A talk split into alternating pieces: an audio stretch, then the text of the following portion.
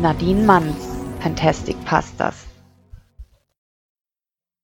Das Kindermädchen von Nicole Steiner. Die Welt war rau und laut, wie jeden Tag, doch lag im Haus nebenan eine beklemmende Stille über den Zimmern. Ein schluchzendes Kindermädchen stand in der Mitte von Polizisten. Ein Absperrband wurde gezogen. Die schreiende Mutter klammerte sich an den starrblickenden Vater. Die einzige Regung schien das Windspiel auf der Terrasse von sich zu geben. Es klimperte dauerhaft seine fröhliche Melodie. Männer in Schlafanzügen trugen kleine weiße Särge aus dem Haus. Ein weiterer Polizist trug eine fröhlich aussehende Puppe unter dem Arm und überreichte sie den Eltern. Diese klammerten sich daran fest. Niemand schien das Lächeln der Puppe zu bemerken. Niemand die Augen, die den Särgen hinterher schauten. Der vierte Mord innerhalb eines Monats. Und immer dasselbe Kindermädchen. Ihr konnte nie etwas nachgesagt werden. Die Eltern übergaben die Puppe an das Kindermädchen. Und es wand sich ab, um zu gehen. Jenny, meine Mutter sitzt mir gegenüber. Du hast doch nichts damit zu tun. Erschöpft lasse ich meine Schultern hängen. Dass meine eigene Mutter mich das überhaupt fragt, verletzt mich. Mom, ich schwöre bei Gott, ich habe keine Ahnung, was passiert ist. Sie spielten in ihrem Zimmer. Die kleine Susanna wollte die Puppe mitnehmen. Ich wollte das Essen vorbereiten. Das Atmen fällt mir wieder schwer. Die Puppe war ein Geschenk eines Partners meines Vaters. Er gab sie mir auf der Beerdigung und meinte, damit fiele mir der Abschied leichter. Ich wäre ab jetzt nicht mehr alleine. Am Anfang bildete ich mir oft ein, die Puppe wäre lebendig. Ich erzählte ihr all meine Sorgen und Ängste, fühlte mich durch sie besser. Ich nehme sie immer mit zu den Kindern, genauso wie zwei, drei Spielzeugautos. Beschützend legt meine Mutter mir den Arm um die Schultern. Es klingelt erneut an diesem Tage an der Tür. Meine Mutter öffnet mit einem Seufzer. Vor ihr stehen zwei Polizisten. Ihre Finger sind um ein Schriftstück verkrampft. Guten Tag, Miss. Ist Ihre Tochter zu sprechen? Mit einem Nicken gibt sie den Beamten den Weg frei. Die beiden betreten den kleinen Raum. Ihre Blicke sind auf mich gerichtet, und ich versuche, durch den Strom an Tränen, der mir aus den Augen läuft, etwas zu erkennen. Wir sind hier, um Ihnen mitzuteilen, dass Sie nicht länger unter Mordverdacht stehen und uns die Unannehmlichkeiten leid tun. Ich nicke. Genau wie bei den letzten Vorfällen. Ich war frei, und dennoch belasteten mich ihre Tode mehr, als ich ausdrücken könnte. Alle diese Kinder waren in meiner Obhut, als sie ermordet wurden. Ihre kleinen Körper, bis zur Unkenntlichkeit verstümmelt, ihre kleinen Augen starr nach oben gerichtet, jedes von ihnen aufgebahrt wie in einem Puppenhaus die Spielzeuge fein säuberlich neben ihnen pariert. Mein Magen windet sich erneut. Ich erhebe mich, murmle eine Entschuldigung vor mich hin und eile in Richtung Badezimmer. Ich spüre die Blicke, die mir folgen. Dankbar, aus den Blickfeldern verschwunden zu sein, schließe ich die Tür und gebe mich meinem Schicksal hin. Später am Abend sitzt nur noch meine Mutter bei mir. Jenny, ich mache mir Sorgen um dich. Es tut gut, Sie hier zu haben. Sie ist seit vielen Jahren meine einzige Vertrauensperson. Natürlich habe ich viele Freunde in der Schule, doch seit den Vorfällen wenden sie sich mehr und mehr von mir ab. Ich weiß, Mom, aber der Vorfall mit Susanna macht mich fertig. Ich kann nicht mehr. Ich glaube dir, mein Schatz. Es ängstigt mich, dass immer, wenn so etwas geschieht, du in der Nähe bist. Ich weine einfach hemmungslos. Es zu verstecken hätte keinen Sinn. Mom, ich schwöre dir, ich habe keine Ahnung. Ich habe solche Angst, presse ich mit Tränen erstickter Stimme hervor. Sie nickt. Wir werden etwas unternehmen. Hab keine Angst. Jetzt leg dich hin und schlafe. Zärtlich streicht sie mir über das Haar und setzt Mr. Pringles neben mich. Den, den Namen hat die Puppe schon bei ihrem Einzug bekommen wegen ihren witzigen roten Kringelhaaren. Mit dem Schließen der Tür empfängt mich die Dunkelheit. Und dankbar nehme ich ihren Trost an. Der nächste Morgen bricht herein. Die Schuldgefühle des letzten Abends sind verschwommen. Ich schiebe sie weiter von mir weg. Im Innern kann ich mir immer sicher sein, nichts damit zu tun zu haben. Das Mitleid mit den Eltern der Kinder ist unermesslich. Guten Morgen, Mäuschen. Meine Mutter steht bereits am Herd und backt Waffeln. Guten Morgen, Mom, antworte ich mit verschlafener Stimme. Sie wirbelt herum und schiebt mir einen Teller mit frischen Waffeln herüber. Dankbar greife ich nach der Gabel. Heute Mittag kommt Mr. Stone. Er ist einer der angesehensten Privatermittler dieser Gegend. Ich schaue auf, lege die Gabel zur Seite. Mom, das können wir nicht bezahlen. Sie dreht sich um und schaut mich an. Nein, das können wir nicht. Stimmt. Aber Mr. Stones kam von alleine auf uns zu. Er hat von den Vorfällen gehört und möchte der Sache gerne auf den Grund gehen. Erstaunt nehme ich die Gabel wieder auf und esse weiter. Was will er machen? Ein Seufzer meiner Mutter geht ihrer Antwort voraus. Ich habe keine Ahnung. Bin aber guter Dinge, dass ihm etwas eingefallen ist. Sonst käme er nicht her. Der Morgen vergeht schnell und schon steht Mr. Stone vor unserer Tür. Es freut mich, dass Sie so schnell kommen konnten höre ich die Stimme meiner Mutter, die Mr. Stone zu mir ins Wohnzimmer führt. Die Freude ist ganz meinerseits. Du musst Jenny sein. Ich setze mich automatisch ein Stück gerade hin. Ja, Sir. Er lächelt. Sein Blick schwirrt durch den Raum. Es ist, als scanne er die gesamte Umgebung. Mr. Stone, mögen Sie Kaffee? Er nimmt seinen Hut ab und wendet sich meiner Mutter zu. Gerne. Zwei Stück Zucker und etwas Milch. Meine Mutter eilt schon hinaus, als sie sich umwendet. Sehr gerne. Danke Ihnen für Ihre Hilfe. Mr. Stone kommt herüber und schaut sich die Bilder an den Wänden an. Es sind Fotos von meinem Vater und mir, als er noch lebte. Ich nehme an, dies ist dein Vater?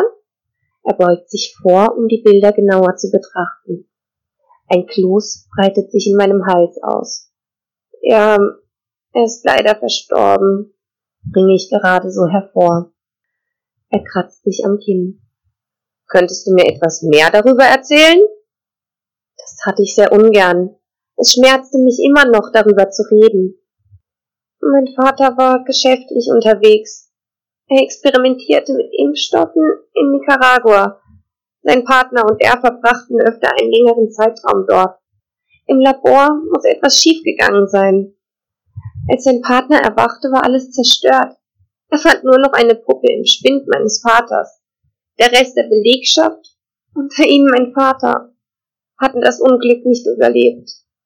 Der Partner meines Vaters sorgte dafür, dass meine Mutter und ich alles bekamen, was wir zum Weiterleben brauchten. Viel geblieben ist uns nicht, außer die Puppe und ein paar Fotos aus seinem Spind. Stone schaut mich ohne mit der Wimper zu zucken weiter an. Was genau ist dort passiert? Ich zucke mit den Schultern. Keiner kann etwas dazu sagen. Der Partner meines Vaters ist durch einen grellen Blitz ohnmächtig geworden, und als er zu sich kam, war es schon vorbei. Er räuspert sich und schaut sich weiter um. Jenny, sag mal, diese Kinder, woher kanntest du sie? Ich greife nach einem Glas Wasser. Ich habe mich auf die Suchanzeigen beworben. Er nickt. Die Eltern kanntest du vorher auch nicht? Ich verneine durch das leichte Schütteln meines Kopfes.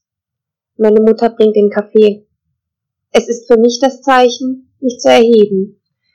Ich stammle eine Entschuldigung, bevor ich gehe, denn das Gespräch hat mich aufgewühlt. Vielen Dank, Jennifer. Mr. Stone schaut mir freundlich nach.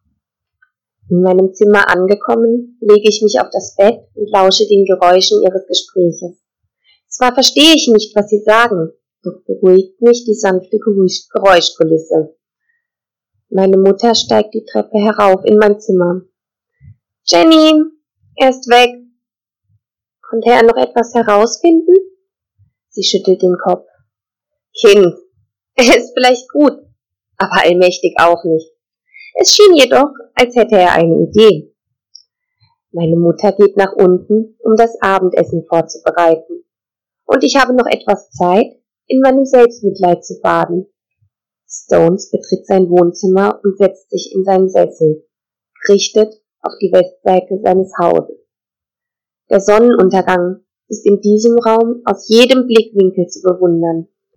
Gewöhnlich verbringt er die Abende mit einem Glas Sherry auf Eis und der Beobachtung dieses Naturphänomens.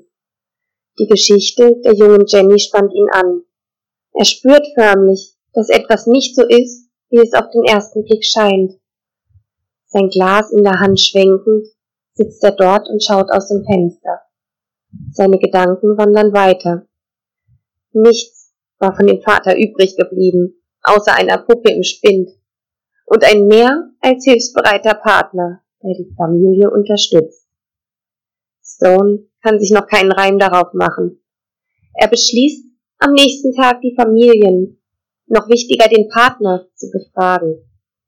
Eine Woche ist nun um und die Ereignisse haben sich beruhigt. Es gibt keinen erneuten Mord und ich fühle mich besser. Meine Mutter kommt zu mir rein. Jenny, Mr. Doll hat angerufen. Er schickt dir nachher eine neue Anzeige rüber.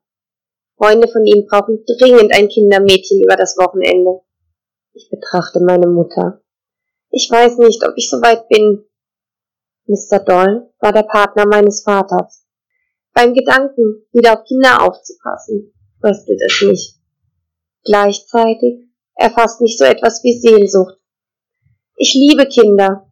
Wenn es nach mir ginge, hätte ich später bestimmt vier bis fünf. Mom, ich bin mir nicht sicher, ob ich das wirklich tun sollte. Sie kommt auf mich zu. Ihre liebevolle Art ist immer tröstend. Jenny, es ist eine harte Zeit, aber dich trifft keine Schuld. Die Kinder haben sich alle. Ich blicke in ihre Augen. Ich sehe ihr an, dass sie selbst kaum glaubt, was sie jetzt sagen würde.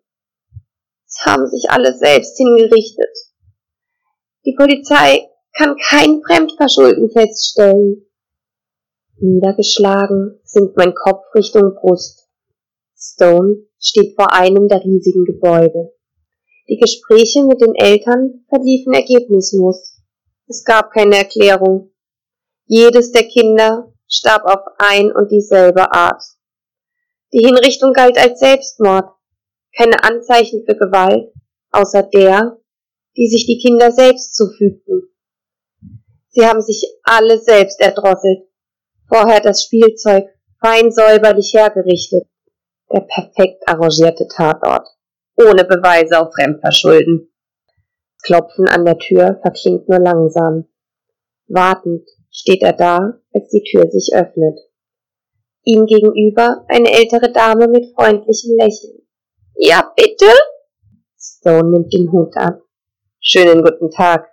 Ich würde gerne zu Mr. Doll. Die Dame mustert ihn interessiert. Kommen Sie herein. Ich sage Ihnen Bescheid.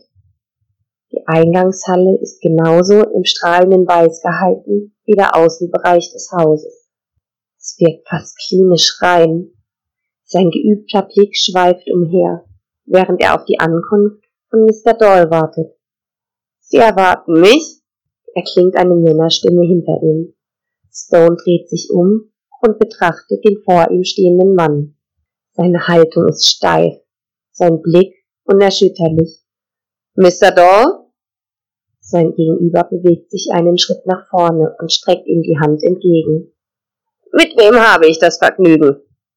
Stone nimmt die ihm gebotene Hand. Mr. Stone, darf ich Sie bitten, mir kurz die Begebenheiten der letzten Wochen durchzugehen? Ich habe bereits die junge Jenny und ihre Mutter kennengelernt.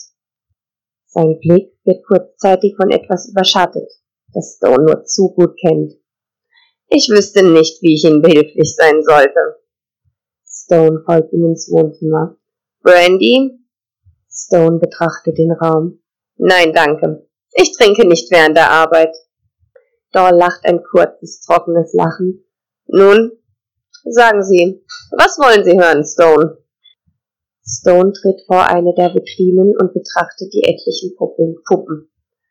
Sie sammeln? Doll folgt, folgt seinem Blick. So kann man es sagen. Ja. Alle der Puppen weisen dieselbe Art auf. Nur die Haarfarbe ist unterschiedlich. Die Puppe im Spind ihres Freundes, die sie der kleinen Jenny übergeben haben, stammt sie auch aus ihrer Sammlung? Doll schaut ihn prüfend an. Mein Kollege kaufte sie mir ab. Für seine Tochter. Stone blickte sich weiter um.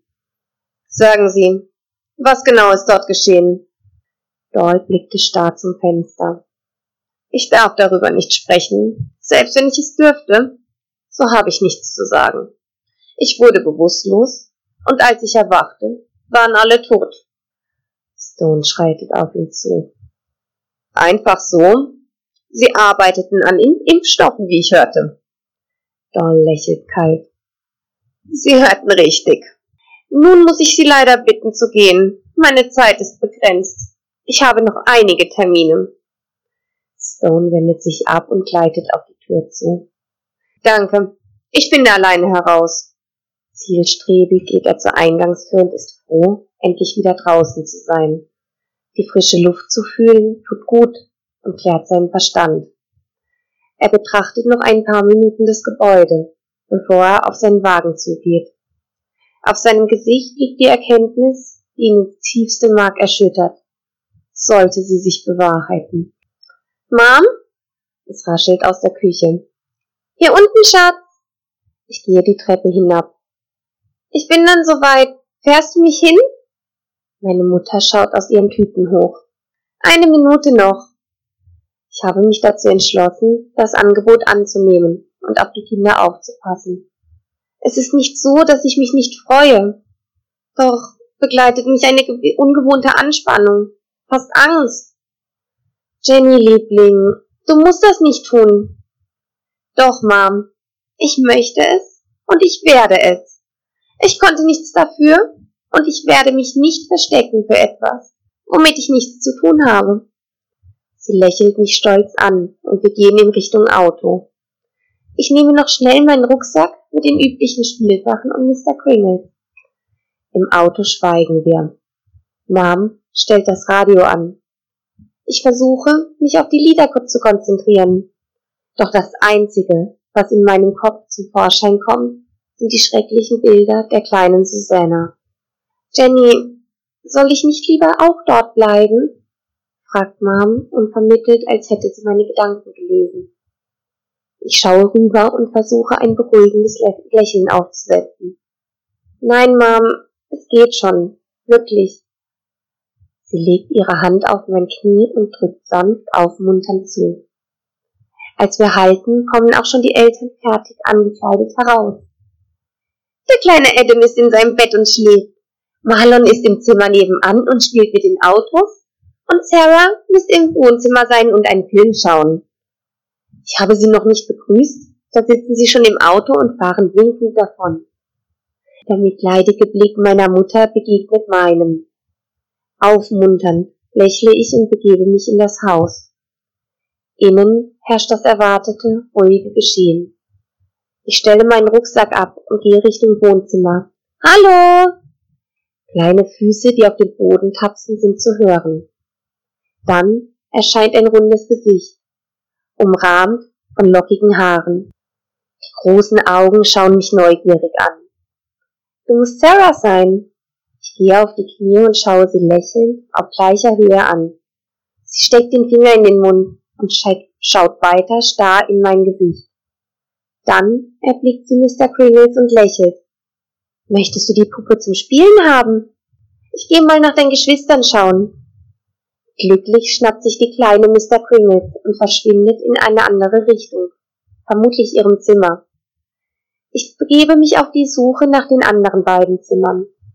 An einer Tür klebt ein Winnie Pooh Aufkleber, was mich dazu bringt, hineinzuschauen. Der kleine Adam, wie seine Mutter ihn nannte, schläft friedlich. Ich streiche sanft über sein Haar und gehe leise hinaus. Die Tür lehne ich nur an, damit ich ihn höre. Nebenan spielt Marlon. Ich klopfe an. Hallo Marlon. Der Junge schaut auf. Hallo. Ich gehe hinein und setze mich zu ihm auf den Boden. Spielst du gerne alleine oder möchtest du Gesellschaft? Ich habe Autos mitgebracht. Ich lächle ihn an. Ich bin schon sieben. Seine Stimme berstet beinahe vor Stolz. Ich lache. Das habe ich gleich gesehen. So ein großer, starker Mann. Wenn du die Autos trotzdem möchtest, sie sind in der Küche in meiner Tasche. Ich kümmere mich dann gleich um das Essen. Er spielt weiter und ich gehe leise hinaus. Sarah lacht nebenan und spielt friedlich. Ein letzter Blick bei Adam zeigt mir, dass er noch schläft. In der Küche herrscht Chaos. Gebrauchtes Geschirr, Gläser und Flaschen stapeln sich auf der Theke. Erschöpft streiche ich meine Haare hinter das Ohr und beginne mit dem Aufräumen. Es, gel es gelingt mir schneller als gedacht, Ordnung zu schaffen. Kinder, in zehn Minuten gibt es Essen. Ein leises Wimmern kündigt das Erwachen von Adam an.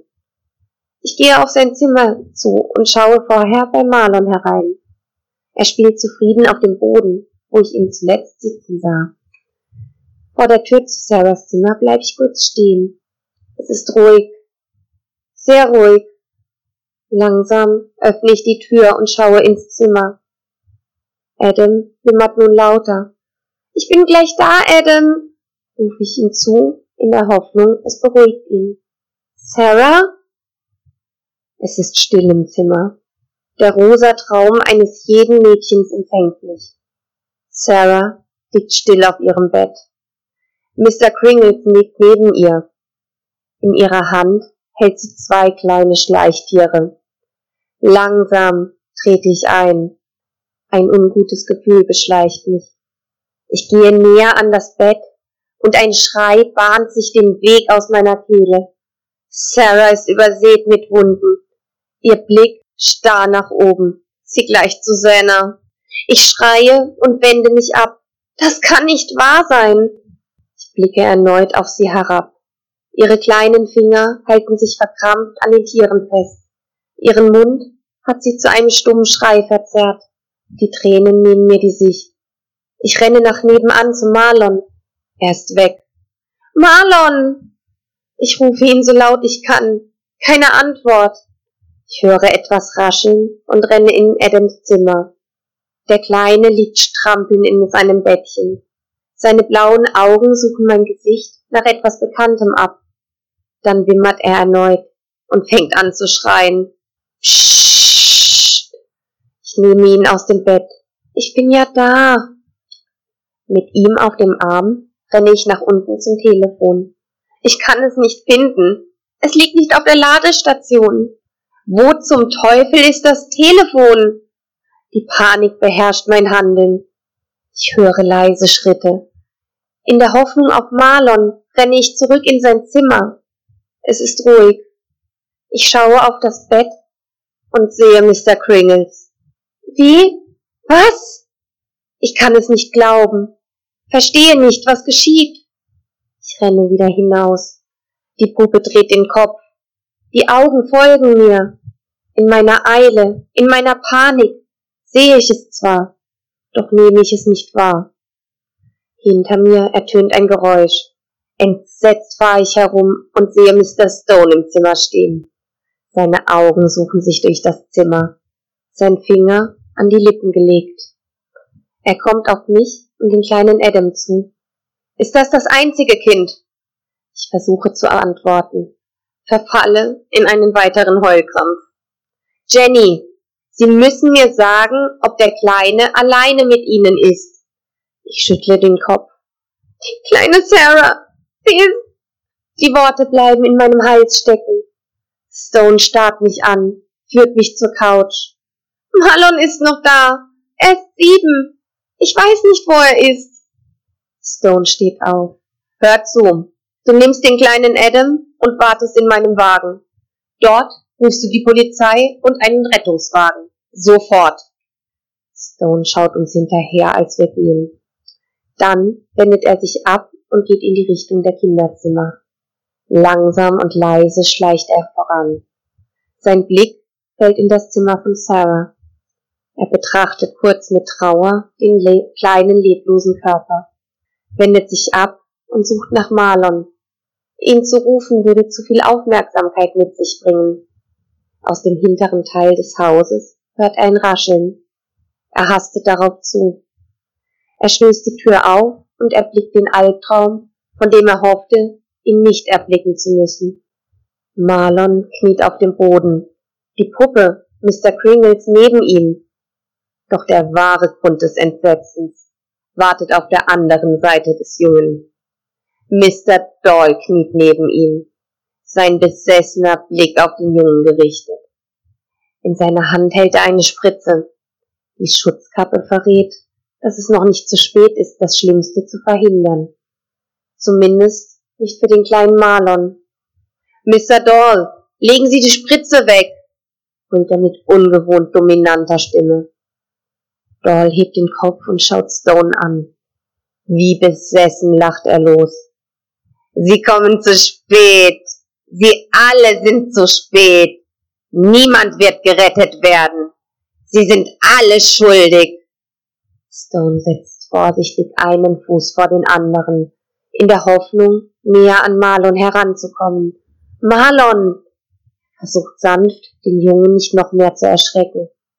Marlon wendet den Blick von der Puppe zu Stone.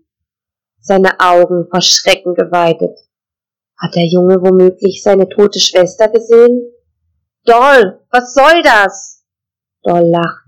Diese schmierigen Schweine haben uns Gelder zukommen lassen, um ihren dreckigen Impfstoff zu erforschen, aus Angst zu sterben, an Krebs und den ganzen anderen Volkskrankheiten. Stone tastet sich langsam weiter voran.